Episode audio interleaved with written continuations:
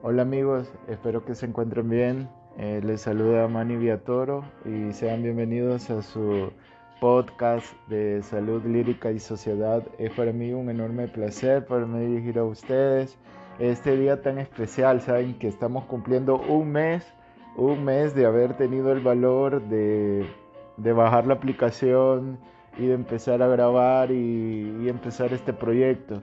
Este proyecto que Después de este corto tiempo, pues ya nos sintonizan en 13 países, nos escriben personas este, solicitando temas específicos o solicitando ampliar en algunos que, temas que ya hemos dado. Eh, recibo todo tipo de comentarios, pues en su mayoría son positivos y agradezco pues la confianza y, todas esas palabras que, eh, que tienen para mí. Esto es estimulante, la verdad de que esto lo hago sin fines de lucro y ustedes lo saben, simplemente por el afán de, que tengan una información pues eh, bastante aproximada a la, realidad científica y por eso pues he buscado eh, las personas que yo considero más idóneas para hablar de ciertos temas.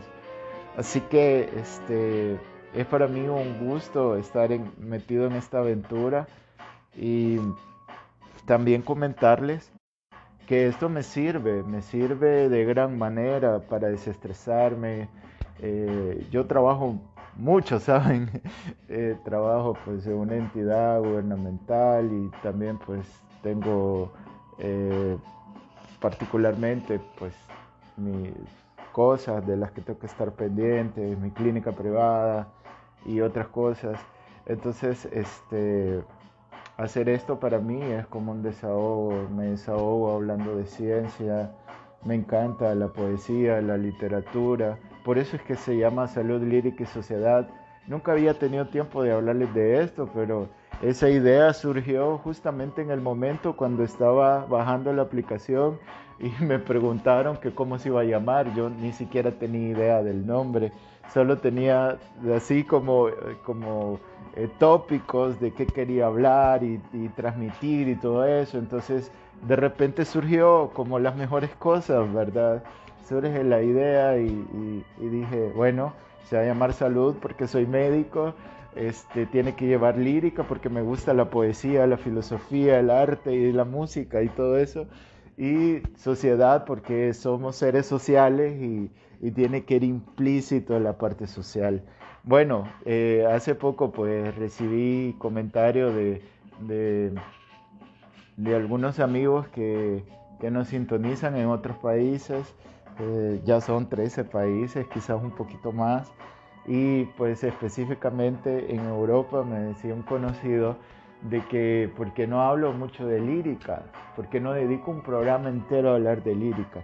Pero es que todo va inmerso. Eh, yo le trataba de explicar de que allá cuando hice el primer podcast, el del de lepra, pues les hablaba un poco de, bueno, de la Biblia, les hablaba un poco también de, de algunas situaciones que tenían que ver con la poesía específicamente, les hablaba del premio Nobel chileno, el Pablo Neruda, incluso declamé un poema, no, qué vergüenza. este, también, bueno, declamé, creo que también hablé de Mario Vargas Llosa, el premio Nobel peruano, este, y así a lo largo he estado hablando de Gabriel García Márquez, he estado hablando de nuestro eterno Roque Dalton, eh, poeta salvadoreño buenísimo, con un pensamiento crítico increíble. Entonces, este, pues he hablado de, más o menos de todo un poco, así que no se quejen. Pero este día, pensando, considerando pues esa sugerencia, he intentado traer eh, una especie de compilación eh, de información, más que todo, eh, enfocado a la lírica la lírica y vamos a hablar de poesía. ¿Y qué les parece si hablamos de obras literarias que han tenido su inspiración o su razón de ser a raíz de una enfermedad, a raíz de una pandemia, de un problema médico? Entonces, este, y los escritores pues los poetas, los filósofos se han inspirado en eso para, para pues empezar a producir arte. Entonces, pues quiero hablar tal vez en el otro segmento eh, de dos particularmente, porque no puedo hablar de todo. Quiero hablar de la peste de Albert Camus y quisiera hablar también un poquito del amor eh, en los tiempos de cólera de Gabriel García Márquez. Eh, tanto que hablar de eso, pero eh, necesito que también entiendan de que hay, existen otras obras como el de Cameron, de Giovanni Boccaccio, un italiano donde pues describe una, una gran historia que está alrededor de la peste bubónica. Entonces, esto eh, enlaza eh, un centenar de, relatos que componen el Decameron, ¿verdad? Diez jóvenes se refugian de la epidemia de la peste negra que, azotó a Florencia ya por los años 1340 y algo, ¿verdad? Entonces ahí pues empiezan a, describir ciertas cosas y, se hace pues eh, una, un énfasis de la enfermedad y cómo la plaga afectó pues esta, esta ciudad. También pues eh, está el diario de la de, perdón, el diario del año de la peste de Daniel Defoe. Eh, mundialmente pues fue conocido por otra obra que se llamó eh, Robinson Crusoe, pero este al referirse específicamente a esta obra pues trata de la narración de la vida eh, de, un, de una persona eh, que vivía en Londres durante los años 1665, eh, que fue justamente donde la ciudad pues, padeció esta, esta plaga. se considera que más o menos el 20% de toda la ciudad pues, falleció a consecuencia de eso. Y esto tiene pues muchas connotaciones. En epidemiología podríamos hablar pues de qué horas enteras solo de conceptos básicos. Este, está el, el usar en el tejado de John Giono, que, es, que, trata pues, sobre la epidemia de cólera que afectó a, Provenza en 1832, que es el telón de fondo de la historia de, de Angelo Pardi. Entonces, este, ahí pues se habla del contexto social, de, de cómo eh, eh, la gente pues huía eh, de la devastación que provocaba la enfermedad y la desesperada lucha pues de las personas para, para, no, para no caer o no ceder ante, ante ella. Entonces es algo bien bonito porque toca la parte cultural, social, lo mítico, religioso, también pues la parte de la solidaridad humana que es algo rescatable y bueno y también hay otras obras este, todavía más antiguas eh, Sófocles por ejemplo cuando escribió Edipo Rey este, que esa obra gira en torno a una epidemia de peste que asolaba la, ciudad de Tebas. Y de hecho, esta es una entidad que se utiliza bastante en psicología y en psiquiatría, eh, que dice este, el complejo de Edipo.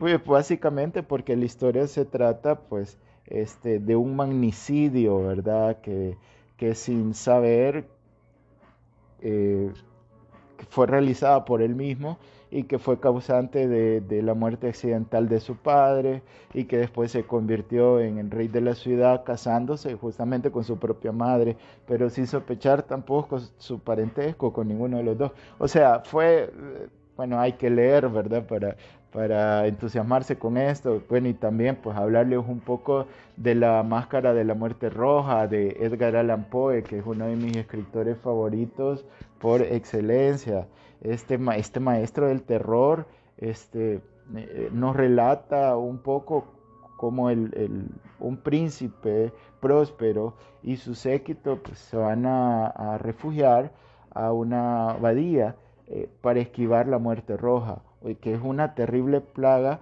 eh, con síntomas que pueden llevar a la muerte pues a, su víctima en medio de media hora, en menos de media hora. Y Entonces, eh, se trata de indiferentes al, sufrimiento de los súbditos. Los aristócratas pretenden esperar a que pase la epidemia entre el lujo de su confinamiento. Bueno, al final, pues se, da cuenta de que la enfermedad o la peste no hace distinción de clases sociales, igual se mueren pobres que ricos, pero bueno, eso mejor hay que leerlo. Y también está una que, que me encanta, que es de Javier Moro, este, que es a flor de piel. Yo creo que eso, esa palabra a veces la utilizamos bien seguido en, nuestro, en nuestra cotidianidad. Cotidianidad. bueno, eso, se me traba la lengua cuando estoy hablando y, no voy a editar esto, me encanta saber que soy humano. Entonces, esta pues eh, habla de la mayor gesta sanitaria de la historia. Eh, la expedición que entre 1803 y 1806 extendió la recién descubierta vacuna contra la viruela por toda América y parte de Asia a Flor de Piel fue publicada pues, allá por el 2015 y es el eh, relato eh, de un viaje temerario, es como una novela de aventura. Em, de hecho se conoce como la expedición de Balmis, en la que varios médicos se embarcaron en un trayecto transatlántico junto a decenas de niños que transportaban la vacuna en su propio cuerpo en un duro viaje del que muchos adultos eh, no, no sobrevivieron o no sobrevivirían. Bueno, este es la primera parte de el podcast de nuestro primer mes de vida en esta plataforma. Así que espero que esta preintroducción les haya gustado y que, y que sea pues lo suficientemente eh, interesante como para que le den clic a la segunda parte. Así que gracias por llegar hasta aquí y hasta luego.